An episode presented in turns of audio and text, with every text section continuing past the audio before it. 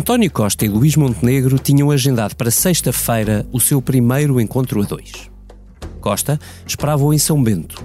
Montenegro prometia um bem de realidade ao Primeiro-Ministro. Talvez não tenha sido exatamente assim. Tal nós dois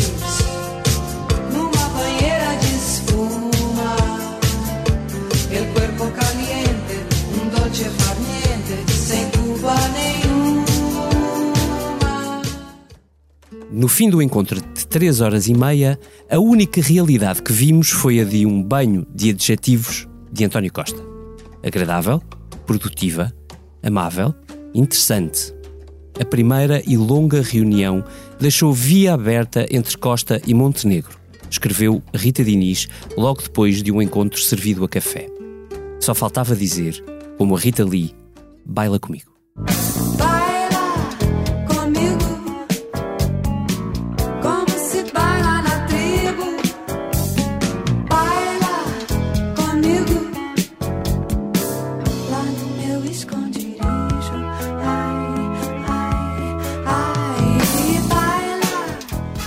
Com Montenegro remetido ao silêncio, António Costa rumou ao seu terceiro Conselho de Ministros da semana, desta vez na base do Alfeite, para preparar os próximos meses. Mas nessa altura, outro socialista já tinha lançado a preparação dos próximos anos.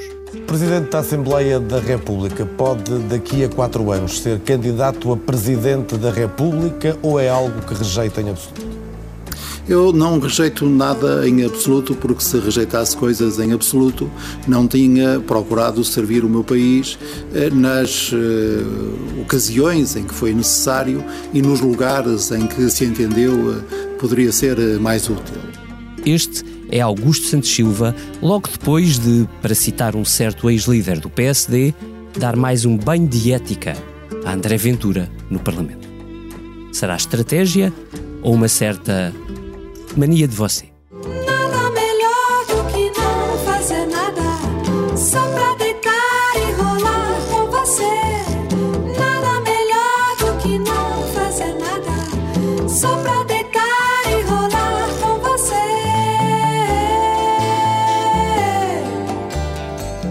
Seja bem-vindo à Comissão Política, a última desta sessão legislativa.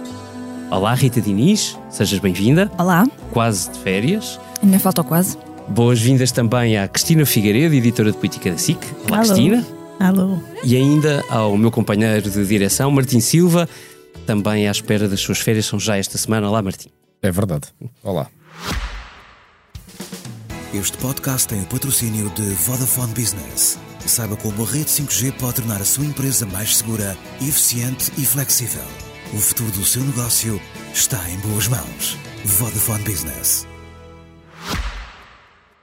Ora bem, Rita, começo por ti que estiveste em São Bento naquela eh, já ida sexta-feira, tanta coisa São que Bento à sexta. tantos dias que passaram. Ah, São Bento à sexta é um fazer programa da Eunice publicidade, Lourenço a Eunice Lourenço vai gostar de ouvir. É verdade. De ouvir isto.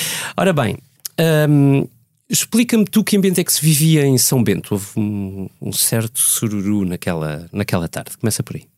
Sururu, não sei se é a palavra, porque os jornalistas ficaram literalmente à porta, ah, no lado de fora até de, de, hum, de São Bento, porque não, não era permitido avançar para a zona do jardim. Portanto, Isso. das duas, uma, ou estávamos cá fora, ah, na rua, ou naquela sala que é na cave de São Bento, e portanto, entre Uhum. uma coisa ou outra, Para quem não conhece o gabinete do Primeiro-Ministro, na cave é mesmo literalmente na cave e do primeiro edifício da residência e não do central, onde António Costa dignamente recebe. eh, exatamente, quem é um receber. edifício anterior No à, anexo. Estava no É, anexo. Exato, é é a entrada, eh, portanto, depois tem que se passar o jardim assim, é e depois é que eh, há o edifício eh, a sério. Mas, portanto, não era, não era permitido aos jornalistas passarem para essa parte, portanto, não víamos, nem ouvíamos, nem sentíamos nada. Estávamos cá fora à espera. E a espera foi muito longa, foram três horas e meia.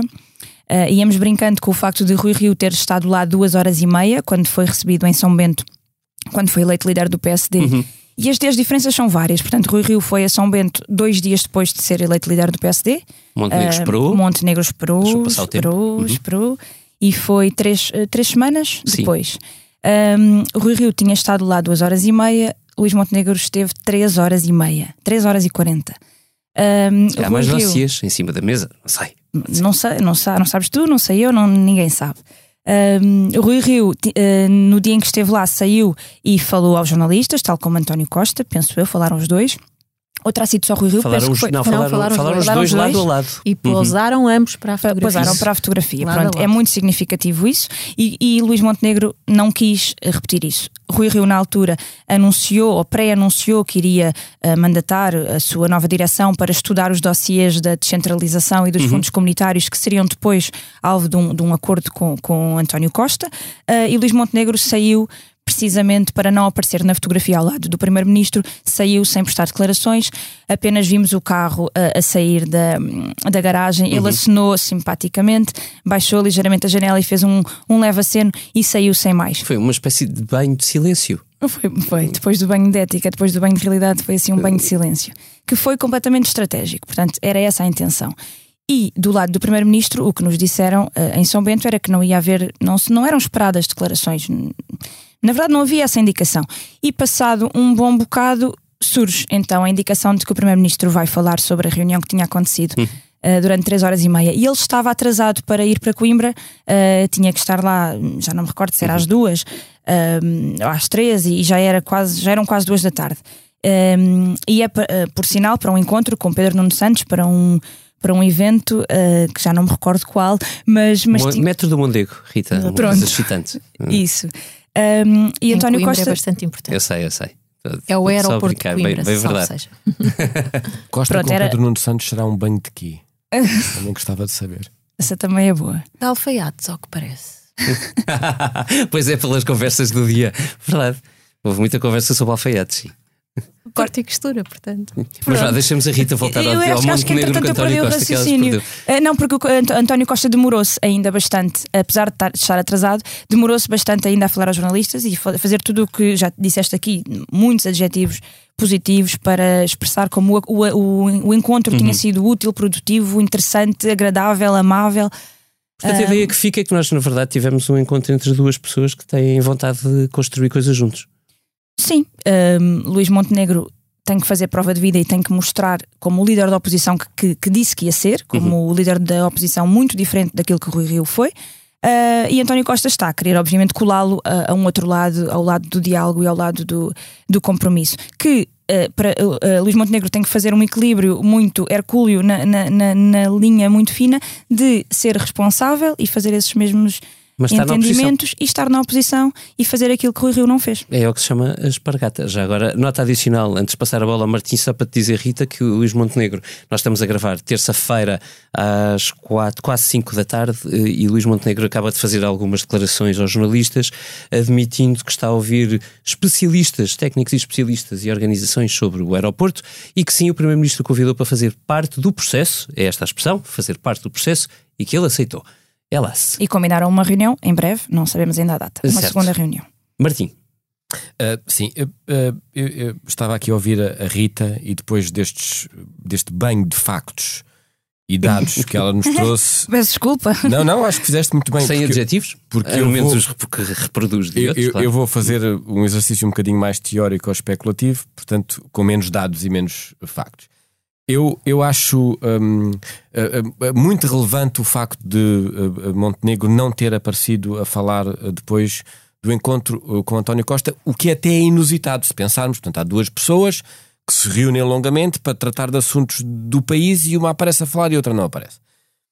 Uh, e há aqui uma espécie de jogo de sombras, se podemos dizer assim. Nós tivemos, durante uma série de anos, um líder no PSD que era Rui Rio, que era um líder que dizia gostar muito de acordos. Ele, aliás, fazia gala de ser a pessoa que dizia eu apoio o governo em tudo o que tiver que apoiar sempre e, e era muito criticado por isso. Mas depois, na prática, eu não sei se verdadeiramente Rio e António Costa fizeram assim tantos acordos. E não sei se não há aqui uma espécie de paradoxo, que é o PSD agora ter um líder, que é um líder que diz que quer af- af- afirmar a sua oposição de uma maneira bastante diferente da de Rio. Isto é, um líder que não quer acordos, que diz que não quer acordos, que tem medo de acordos, que não quer aparecer sequer ao lado da pessoa que lhe quer propor acordos, mas que depois está reunido três horas e meia. Eu não sei se verdadeiramente não haverá acordos. Isto é, que o líder que diz que não, é, não quer acordos não será aquele que verdadeiramente vai fazer mais acordos. E estamos a falar do primeiro-ministro que dizia que no dia em que tivesse que fazer um uh, que, dependesse do PSD para governar, o governo. É, Na outra conjuntura, Na outra sim. conjuntura. A- Agora, Certo. eh, isto é a questão de Montenegro que eu acho que é, é claramente eh, tática, não estratégica. Eu sempre tive muitas dúvidas e mantenho-as sobre a capacidade estratégica de Montenegro de ser um grande líder do PSD, mas reconheço que taticamente ele nestas primeiras semanas está eh, digamos, a, esforçar-se no bom sentido. Isto é, desde os nomes que escolheu, eh, os temas que ele está a, a trazer a público, exagerando um pouco naquelas bravatas do vou dar um banho de, de realidade do que seja a Costa, Sim, que é talvez, mais porventura talvez tenha sido um bocadinho exagerado face aos resultados de eh, saída. Admitamos. Mas eh, nota-se que ele está a querer fazer diferente e, por exemplo, neste caso, pelo menos publicamente, por exemplo, evitar aparecer ao lado de António Costa, no sentido de dizer eu não estou colado ao lado daquele senhor, embora eu acho que na prática vejamos se não haverá eh, acordos que ainda não são conhecidos. Agora há o outro lado que é de António Costa. Eu acho que verdadeiramente António Costa eh, eh, não está eh, particularmente interessado ou preocupado ou, ou a pensar em grandes compromissos ou alianças ou táticas. Eu acho que António Costa, desse ponto de vista, e estão aqui três pessoas que provavelmente até são mais eh, avalizadas para falar sobre este tema do que eu, mas é António Costa verdadeiramente eh, eh, o que faz com Montenegro é o que sempre fez, é, é, é pura eh, tática política de momento a momento ver em que é que eu consigo ganhar. E acho que, por exemplo, na questão do aeroporto, surge como resposta a um, cambal, a um cambalacho, um berbicacho tremendo uma crise política em que o próprio governo se envolveu, que já foi falada aqui, e, e- e o coelho da cartola é passar a, o- a bola para o outro lado e dizer está ali, olhem para o outro lado, não olhem eh, para nós, eh, porque eh, quer dizer, o aeroporto tem que se resolver e o governo que está em funções eh, resolve. eh, e depois, se vier outro e fizer o contrário, o, o, o ONU estará no outro que vier eh, no futuro, coisa que eu acho que já quando o aeroporto estiver a avançar, já ninguém vai voltar para trás. Agora, Mas, mas se este governo resolver sozinho o problema do aeroporto, Pedro Nuno Santos tinha razão. Como é que fica António Costa ah, no meio disso? Sim, ou seja, eh, eu, eu acho isso tudo muito confuso. Mas eh, recuando, eu, apesar de tudo, a palavra que eu daria para Luís Montenegro eh, nestes primeiros dias muito agitados é que eu não apostava um euro nele, eu também não gosto muito de jogo, eh, mas reconheço que ele tem feito um, um esforço e marcado pontos numa série de, de áreas e tentando, sobretudo, evitar aquilo que nós podemos chamar a, a- estratégia da, da aranha, da teia de António Costa, ou o abraço de urso, para usar outra imagem, que é ele não quer ficar amarrado ao abraço de urso de António Costa.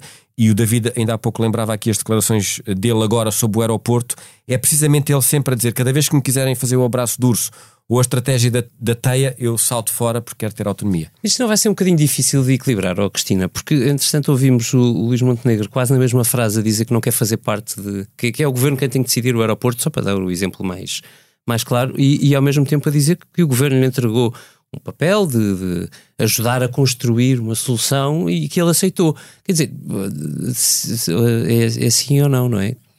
As duas coisas é um bocadinho difícil. Vai ser, vai ser obviamente muito, muito difícil, mas eu acho que ele está. eh, ele engoliu essa, essa, essa pastilha de que tem que passar a legislatura toda a recusar esse tal abraço de urso que, Uhum, de que falava o Martim. E esse abraço de urso. É o trauma Rui Rio, que é chamado trauma de Rui Rio. Sim, talvez. Ah, ainda voltando a sexta-feira e a um outro dado que a, que a Rita ah, não deu. Ah, É isto, ainda sobrou. Ainda, Ainda houve sobrou, dados que ela ainda houve não dados, deu. Exatamente. Ah, não estava previsto que o Primeiro-Ministro falasse no fim. E tanto não estava que os jornalistas vieram-se embora. Ah, a jornalista da SIC já estava a caminho, de, já, já estava no carro a caminho ah, da, da redação, quando foi chamada de volta pela, pela assessora de imprensa do, de, de António Costa, porque o Primeiro-Ministro queria falar. E queria falar apesar de estar já bastante atrasado para ir ter a Coimbra a tal cerimónia do, do metro do Mondego. Ele quis falar. Quis falar quando também já se sabia que Montenegro não, Não falou, ia falar. nem Sim, ia ele falar. decidiu falar depois de perceber que o Montenegro não falava. Exatamente. E toda- todas as pessoas, incluindo o próprio PSD, foi apanhado de surpresa. Porque Uhum. não sabia que o Primeiro-Ministro ia falar. Porque é que António Costa quis falar? Não sabia, não foi uma- avisado, pelo visto. Não foi avisado, não sabia. Foram quem, aliás, o PSD soube pela SIC. Uhum. É a SIC que, que disse ao PSD. Ah, A ser, é assim, a ser assim, desculpa interromper-te, n- não me parece particularmente elegante. Isto é, nós temos uma reunião os dois, Eu e tu, Cristina, presumos, mas quem é que fala no fim? Ah, não, não falamos. Uh, ou não, ou, Ou não ou houve não houve esse- sequer. vou dizer uma coisa, acho que em líderes políticos não estar pré-definido o que é que acontece no fim parece-me pouco Mas plausível. isto é mas para dizer que Até António. Costa- E toda a gente sabe que numa reunião a dois. António Costa, com a sua habilidade habitual, conseguiu ser o único a ter palavra naquele dia para dizer, mais uma vez, sobre a história do aeroporto. O ONU fica do lado do PSD. não é? Naquela questão em que Montenegro, como bem lembravas agora, faz sempre questão de dizer a responsabilidade desta decisão é do governo, não nos metam a nós no saco. O que António Costa veio dizer na sexta-feira foi: nós saímos daqui, sem, voltaremos a encontrar-nos sobre, sobre esta questão. Ah, o PSD está está num processo interno que o líder teve a amabilidade de me, de- de me explicar e, portanto, ficamos à espera do que o PSD tem para nos dizer sobre este assunto. O que obriga Luís Montenegro, no domingo, na, na, na festa do Chão da Lagoa e hoje novamente, a vir dizer a decisão de facto é do governo, não é nossa, mas nós também estamos. Agora já tive que acrescentar e, qualquer e deixa-me coisa. não é? acrescentar esta coisa, que a coisa de hoje, é, apesar de tudo, é substantiva, não é? Para quem nos, quem nos esteja a ouvir, eh, o que Luís Montenegro vem dizer é que sim, é o governo que vai ter que decidir, mas que ao mesmo tempo, para ele, Luís Montenegro, é decisivo que exista uma avaliação ambiental estratégica. Uhum. Para quem nos ouça, reitero, eh, isto significa um- uma avaliação eh, ambiental estratégica compara projetos. E, portanto, se compara projetos, se o PSD acha que é preciso comparar projetos, então não é o projeto de Pedro Nuno. Exatamente. Eh, portanto, esqueçam Alcochete como via única, neste momento voltamos à bifurcação. E, e mais uma vez, a tal, a tal Por de Luís urgência- Montenegro. Sim, por decisão já era- que já era a decisão de Rui tinha- Rio. Que já era a decisão de Rui Rio. E o próprio Montenegro também já tinha dito. Até prova em contrário, aquilo que a, que, a, que a direção anterior decidiu está bem decidido. Uhum. E, portanto, mantive. Portanto, se o governo fez a geneira, que resolva a geneira e resolva lá o imbróglio da avaliação ambiental estratégica. A questão é esta: é uma decisão como nós estamos fartos de, de comentar e de, e de, e de, e de ler, e que, que- que já leva, que, já, que já peca por muito, muito, muito atraso. Uhum. E mais uma vez, pelos vistos, não vai ser resolvida ah, da forma expedita que, que, que o ministro Pedro Nuno Santos eh, que, quereria. Eu, eu, por acaso propunha que se deixasse de chamar o novo aeroporto de Lisboa, no sentido de que não, é, é o, é o velho aeroporto de Lisboa que nunca mais é feito. Porque Verdadeiramente não é novo. novo. não há nada de novo É, aqui. é, Pode-se chamar o aeroporto de Santa Engrácia. E, e Pois, a coisa fica exatamente. resolvida. Podemos adotar isso. Pronto, e pode ser assim. Bem, deixem-me seguir para o Conselho de Ministros, mais um, terceiro da semana passada de António Costa, com os seus membros do governo. Uh, oh Rita, tu noticiaste aquilo do que se percebeu, ahm, até pelo que se ouviu na SIC do comentador Luís Marcos Mendes. Tu achas que há aqui um, alguma mudança de estratégia de, de António Costa? Alguma coisa que mereça registar? Ou foi, ouvi isto variedíssimas vezes na sexta-feira, depois da tua notícia ter saído, mais uma manobra de diversão para um governo que não consegue fazer nada, mas gosta de mostrar eh, eh, que está. Eu acho que há, há um, há um, há um misto de- das duas coisas, porque aquela ideia, a imagem televisiva de um Conselho de Ministros informal, Uhum. ali no barco e vestidos de ver- de verão Atenção, o Conselho de. Ministros não foi no barco, foi Certo, depois mas do barco. toda aquela chegada de foi. barco. Essa do Ah. mestre era deliciosa, de resto mandei-lhe uma mensagem na SIC, para quem não ouviu, consegue ver no site da SIC Notícias, uma belíssima parábola sobre ah, como vai o rumo do barco do governo. Há claramente esse lado, e- mas isso não é novo. Eh, Há muito, há muito que, há, que é assim, que há sempre um momento de, em que, que acontece isto de- dos conselhos É um de ministro informal, que é, que é sempre um bocadinho show-off. Mas há, eh, um- eu, eu acho que sim, que há essa mudança de estratégia depois dos primeiros três meses completamente e assumidamente ehm, desastrosos ou descoordenados ehm, deste governo. E isso ficou visível logo no, no debate do Estado da Nação, quando António Costa inverte eh, o, o discurso, muda ali o discurso e faz uma tentativa, uma espécie de tentativa de reconciliação. Ehm, não sei se com os eleitores ou com quem, dizendo, ass- assumindo que o país estava pior do que há um ano, que a inflação é mais duradoura do que se esperava, e dá ali uma certa cambalhota para dizer vamos ter que fazer mais coisas, vamos ter que, em setembro, eh, pré-anunciou novas medidas para setembro sem dizer o que é que era, nem o que é que ia fazer, mas disse de forma clara que hum, as coisas não estavam bem e que alguma coisa diferente teriam que fazer. Luís Marcos Mendes diz este domingo que. Ele diz que não, não é certo, mas que acha que irá acontecer uma antecipação do, do aumento extraordinário das pensões e já em setembro, portanto já este ano, eventualmente para aproveitar a folga orçamental que há este ano e que Luís Montenegro diz tantas vezes que António Costa não pode ser insensível e tem que aproveitar essa folga para dar às pessoas. Um, e possivelmente o governo pode estar a preparar-se para fazer algo como isso. Uh, fazer alguns aumentos já este ano, uh, nomeadamente ao nível dos rendimentos da- das pessoas e também das empresas, como António Costa anunciou no debate, sem dizer o quê, sem dizer como é que ia fazer.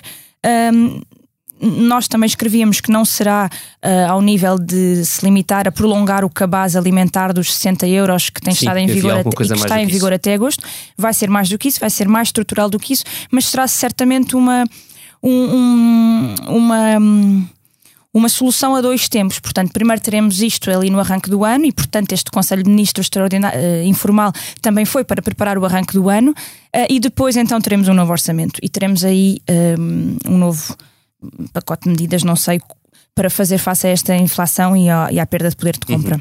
Martim, há o, que, o que se perspectiva este ano é, ou no ano que está para entrar, Sim.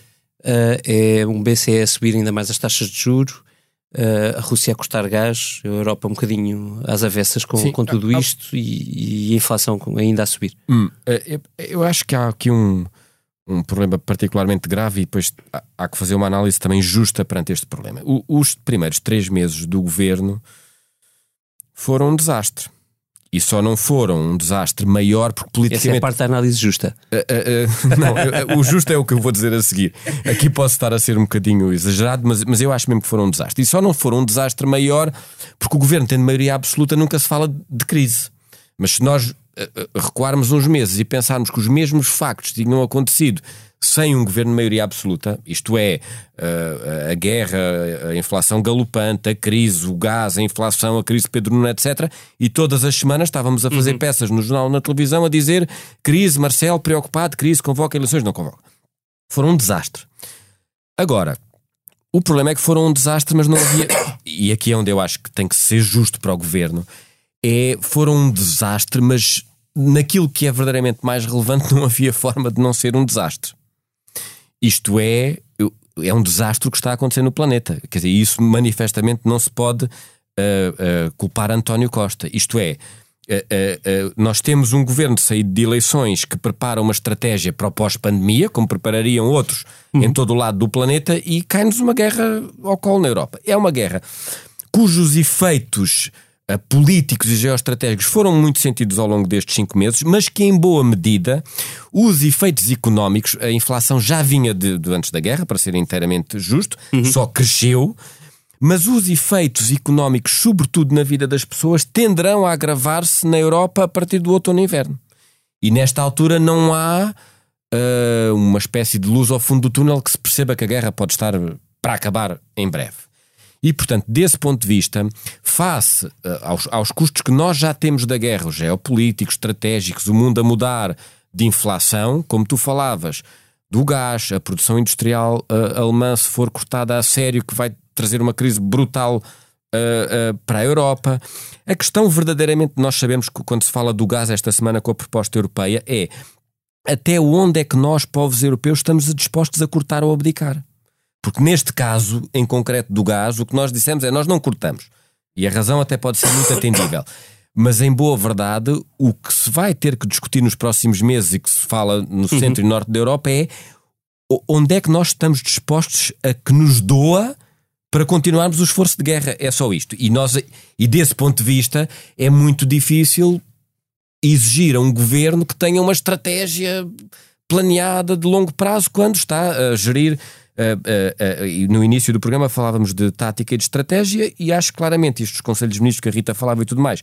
É muito tática à procura de uma estratégia quando eh, estamos com uma nuvem imensa à nossa frente, e portanto acho que é, Mas este acho governo, que é muito este difícil. governo não é novo. Este, apesar de ser novo, não é novo. Tem sete anos. Não, Sim, mas o, o que eu estou a dizer é que, eh, sendo este governo ou outro qualquer, tu não consegues ter uma estratégia a prazo quando tens uma guerra na Europa. Mas o a guerra problema na é Europa- anterior a isso, eu acho que era Sim. isso que a Rita queria, queria Eh, dizer. estamos- O problema é que este é um governo sem estratégia desde o primeiro dia. Sim, a- desde, a questão- desde 2015. não A é questão de das florestas, por exemplo, que António Costa quis fazer um grande brilharete no debate do Estado da Nação, pondo o ministro Duarte Cordeiro a falar e a apresentar ali imensas medidas. O Luís Marcos Mendes gostou imenso. Eh, Eu ouvi Sim, um imenso. dos melhores ministros deste governo, disse Sim, ele. isso.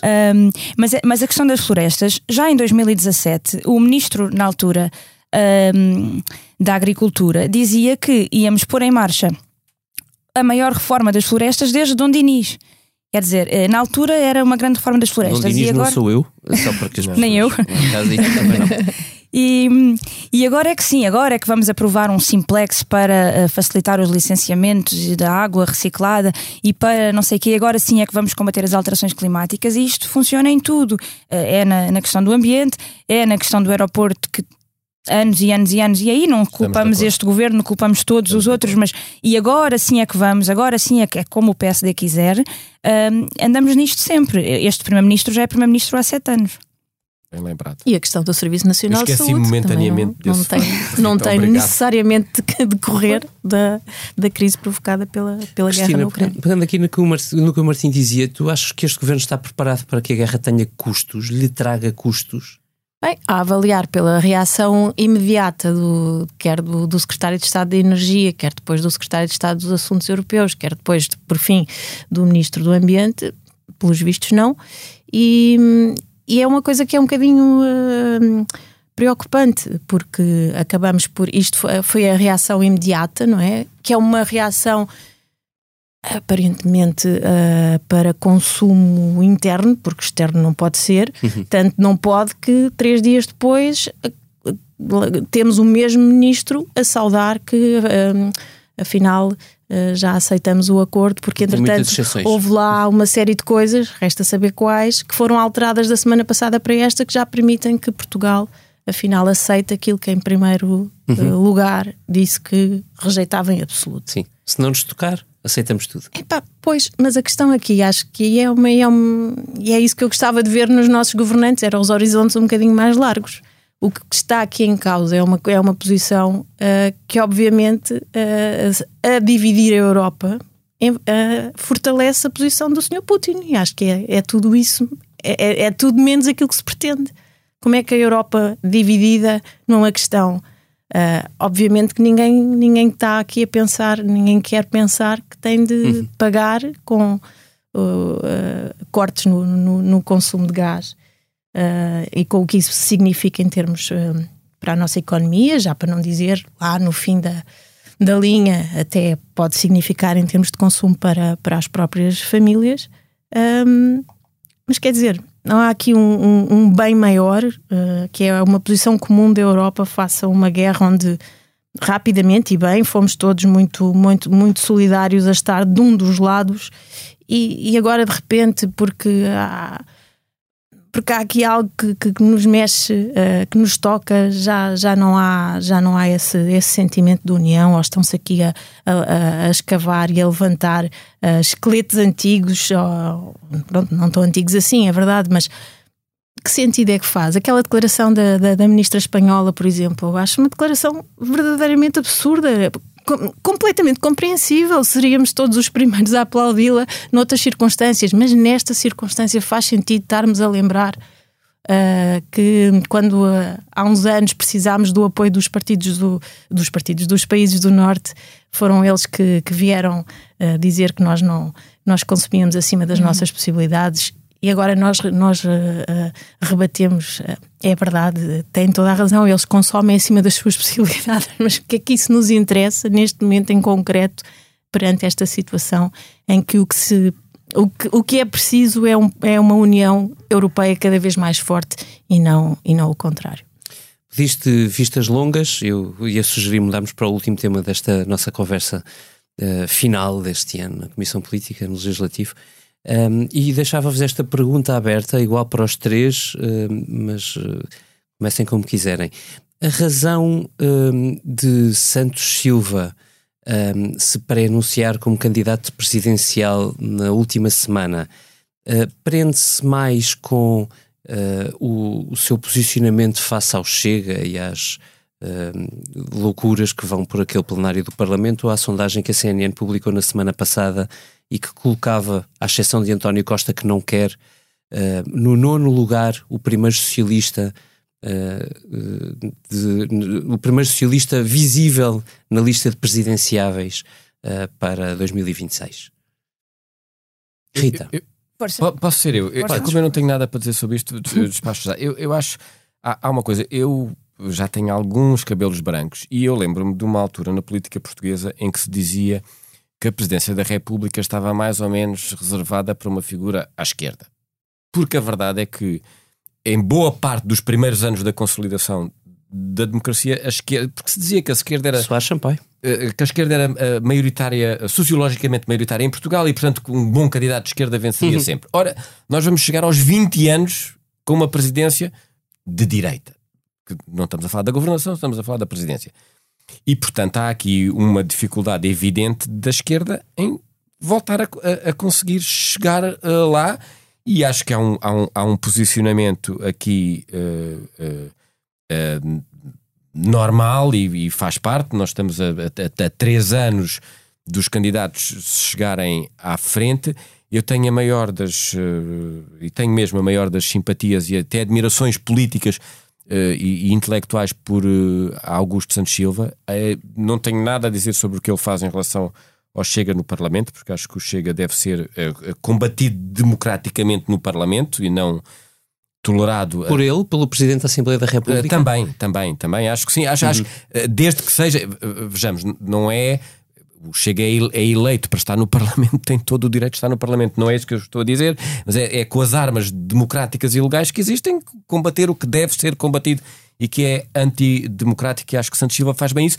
Duvido que seja o candidato mais forte para a sucessão a Marcelo em 2026. E era só isto que eu queria uhum. dizer. Rita, deixa-me só recordar que a lista dos, uh, dos nomes sondados pela CNN uh, eh, era liderada pelo Almirante Gouveia Mel depois tinha uh, Pedro Passos Coelho, António Costa vinha em terceiro, como eu já disse, António Costa já disse muito claramente que tirássemos os olhos daí porque presidente é coisa que ele não tem perfil para ser.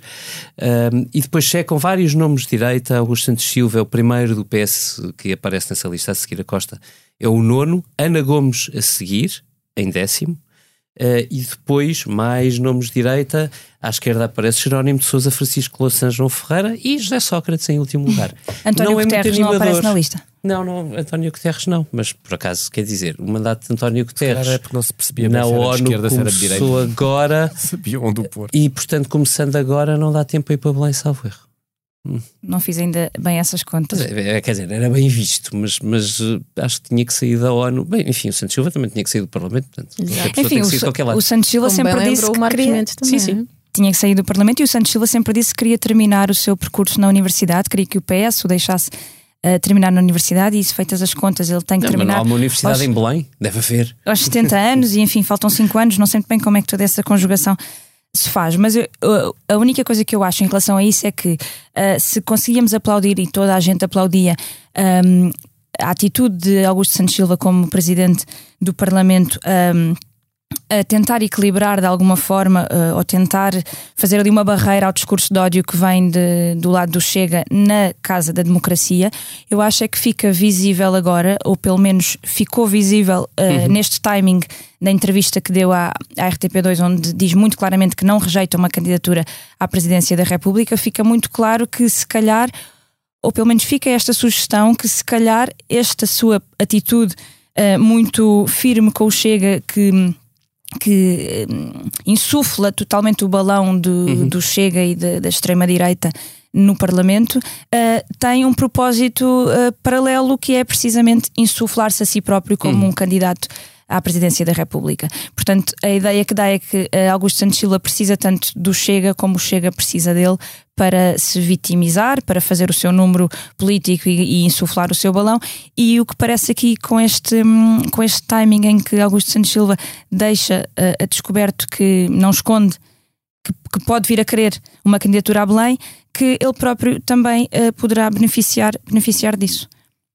Eu subscrevo a 100% aquilo que acabou de dizer a Rita discordo do Martim. Acho que uh, Augusto Santos Silva, porque eu também nutro uh, simpatia uh, e admiração intelectual acho que tem gerido pessimamente a, a sua relação com o Chega, mas tem gerido pessimamente, do meu ponto de vista, no sentido em que é, é, como diz a Rita: cada vez que o Chega faz um número, o que o Santos Silva faz é coberto de argumentos que são irrebatíveis, uhum. São democraticamente uh, uh, acertadíssimos. O que a Santos Silva está sistematicamente a fazer é deitar gasolina numa fogueira. Numa fogueira que aproveita, pelos vistos, às, às duas partes. E com isto voltamos às vistas curtas.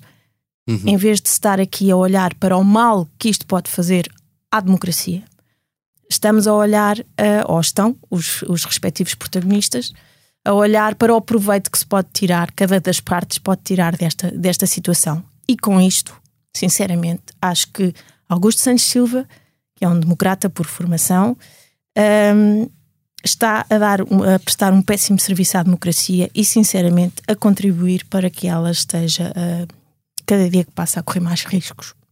Não vai ter o teu voto em 2026, já se percebeu. Pois. Como quem fala assim não é gago, agora vamos saber o que é que não nos sai da cabeça. Martim, queres começar tu? Uh, sim. Estás com ar uh, confiante, portanto. Estou com ar confiante. Eu, eu, tinha aqui posto um conjunto de livros que li nos últimos tempos e depois disse que não ia. Pensei, não vou dizê-los todos, porque vão achar que eu ando a trabalhar pouco, o que provavelmente é verdade, e ando a ler muito. Um, uh, Isso diga, não é verdade. Diga, Martim, eu não diga, deixo que tu digas que não é verdade. É, não é verdade que eu ando a ler muito. Ah, não, parte, ok, não okay. sei. Andas a dormir pouco. Não, há, há, um, há uma pequena editora que acabou de ser lançada pelo Carlos Vaz Marques, que é conhecido, é um jornalista conhecido e que apresenta aquele programa do o programa que estamos legalmente impedidos de dizer o nome, um programa humorístico na SIC Notícias. Ele lançou uma pequena editora e, e os dois primeiros volumes uh, lançados, que é Na Cabeça de Putin e quanto menos soubermos melhor ah, dormimos. Essas, essas, Sim, são, são, dois, são dois, são dois, as capas são bonitas, a edição é bonita e os livros são ótimos. Um fala sobre a entourage de Putin, quem são as pessoas à volta dele, como é que ele se aconselha. E um outro, uh, que é o segundo, mostra como uh, Putin tem as mãos manchadas de sangue desde quando, em 99, se preparou para substituir Yeltsin. E nós já não nos lembramos, houve uns atentados terroristas terríveis em Moscou que mataram 300 uhum. pessoas, que tiveram o dedo do FC, FSB, que os serviços secretos que eram liderados por Putin, e ele depois chega ao poder à conta disso, fazendo uma guerra na Chechênia. Uh, são dois ensaios. Eu, como a guerra não me sai muito da cabeça, e acho que ler sobre a guerra e sobre Putin e sobre a Rússia é essencial, aconselho estes dois pequenos livros da Zigurat. Belíssimas escolhas e já me estragaste a conta bancária. Um, Cristina. Olha, não me sai da cabeça uma notícia que saiu esta manhã na, na agência Luz e depois foi replicada por vários órgãos de comunicação um, sobre algo que se podia chamar o desperdício do Estado ou a displicência do Estado, talvez. O, o Tribunal de Contas verificou que a Secretaria-Geral da Educação e Ciência pagou cerca de 1,3 milhões de euros com contratos de uh, conectividade, isto é, aquelas coisas, os, os hotspots e as ligações à internet, uh, que começaram a ser pagos serviços esses começaram a ser pagos no momento em que os, os, os, computadores comprados pela, pelo Ministério da, da Educação foram entregues às escolas e não aos alunos. Ou seja, andámos aqui a pagar, ou andou o Estado, o Ministério da Educação, portanto, nós todos a pagar uh, um serviço que não foi prestado porque, obviamente, se os computadores, alguns deles ainda não foram entregues aos, aos estudantes porque carga d'água é que se está a pagar pelo serviço de ativação de internet de computadores que ainda não estão a ser utilizados. Claro que dizem os auditores, os auditores do Tribunal de Contas sugerem que se faça o acerto de contas e que se reponham os, os montantes e tal, mas olhamos para este tipo de notícias e quer dizer, assim se vê como é que o que é, o que, é que se passa com, com porque é que depois eh, temos déficits e, e, e, os orçamentos do Estado são sempre o que são e depois não há dinheiro para determinadas coisas e, e há para outras, porque há efetivamente displicência no gasto do dinheiro que é de todos nós e que devia ser uh, gerido ao cêntimo com, com muita honestidade e, e precisão. Bem anotado, Cristina. Rita, e tu? Um, eu vou deixar uma sugestão de, de uma série, um, já que o Martim e o David vão para os livros, seguramente parece-me que o David também vai para, vou, para vou, esse vou, lado. Ainda vou. Um, de chegar lá aos livros. Pronto, e eu, eu hei de chegar lá uh, à, leitura, à, à leitura que vocês fazem tão empenhadamente que eu, uh, enfim. Uh, de- deixo aqui uma série uh, que estou a gostar muito, muito de ver na, na Filmin, está disponível em Portugal, na, na Filmin, que é uma série britânica que ganhou o BAFTA de melhor drama e melhor argumento em maio passado, um, que é In My Skin, chama-se In My Skin, e é uma série muito, muito crua e muito, muito bonita sobre a adolescência, sobre crescer, sobre a escola secundária, sobre esse período da, da nossa vida. Mas eu, eu, nem, eu acho que nem sei bem explicar porque é que é tão bonita, mas é por ser muito crua, muito natural, muito, hum, muito verdadeira. Os atores são hum, ótimos. Um, e, e recomendo, recomendo vivamente eh, esta série. Não tem assim nada de especial na sinopse que eu possa dizer para vos aguçar a curiosidade. Um, além de, se- aliás, se disser, acho que vai causar o efeito contrário porque vai parecer muito clichê, mas, mas não é nada disso. É uma série mesmo muito boa. Fica aqui a recomendação. Onde é que se pode ver? Desculpa, não Na sei. Filmin. É uma, É uma ótima- plataforma- É, é razoavelmente nova e tem imensos filmes antigos, clássicos, Sim. maravilhosos. Ahm, ainda não tenho, mas isso é uma boa ajuda. Lá Quer dizer, vai lá a vai a conta- bancária. outra vez. Enfim, dito isto, ahm, a mim não me sai da cabeça também ah, alguns livros que encomendei, enfim, a pensar nas férias, à espera que elas cheguem. Ainda demorará, no meu caso, um bocadinho. Ahm, mas só para vos dar alguns exemplos, comprei um Revolution of Web 3.0. Uh, é só um guia, mas para eu perceber alguma coisa daquilo que não percebo. Um livro que imagino excelente de Fiona Hill. Ela foi uma histórica assessora de vários presidentes americanos, incluindo Donald Trump, um, na Casa Branca, sua política externa, uma especialista em Rússia. Chama-se There is Nothing for You Here. E é sobre o problema da falta de oportunidades nas democracias. Enfim, uh, há mais algumas coisas. Um How Civil War Starts, que não é muito interessante, ou melhor, não é muito otimista, mas também alguns romances. Um chama-se Recitative e não é novo, mas o que eu li é fascinante. E um novo, sim, se chama Assembly, de Natasha Brown. Este talvez seja a minha uh, razão maior para chegar rapidamente às férias.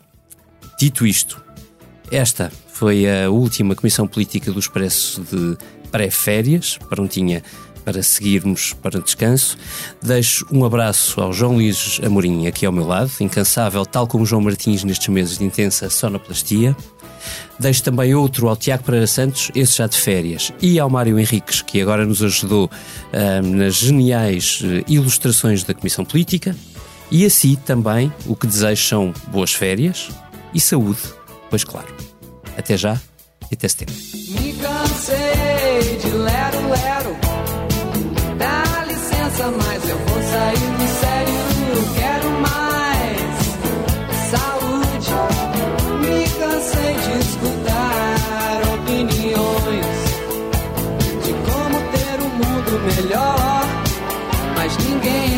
Cima nesse shopping.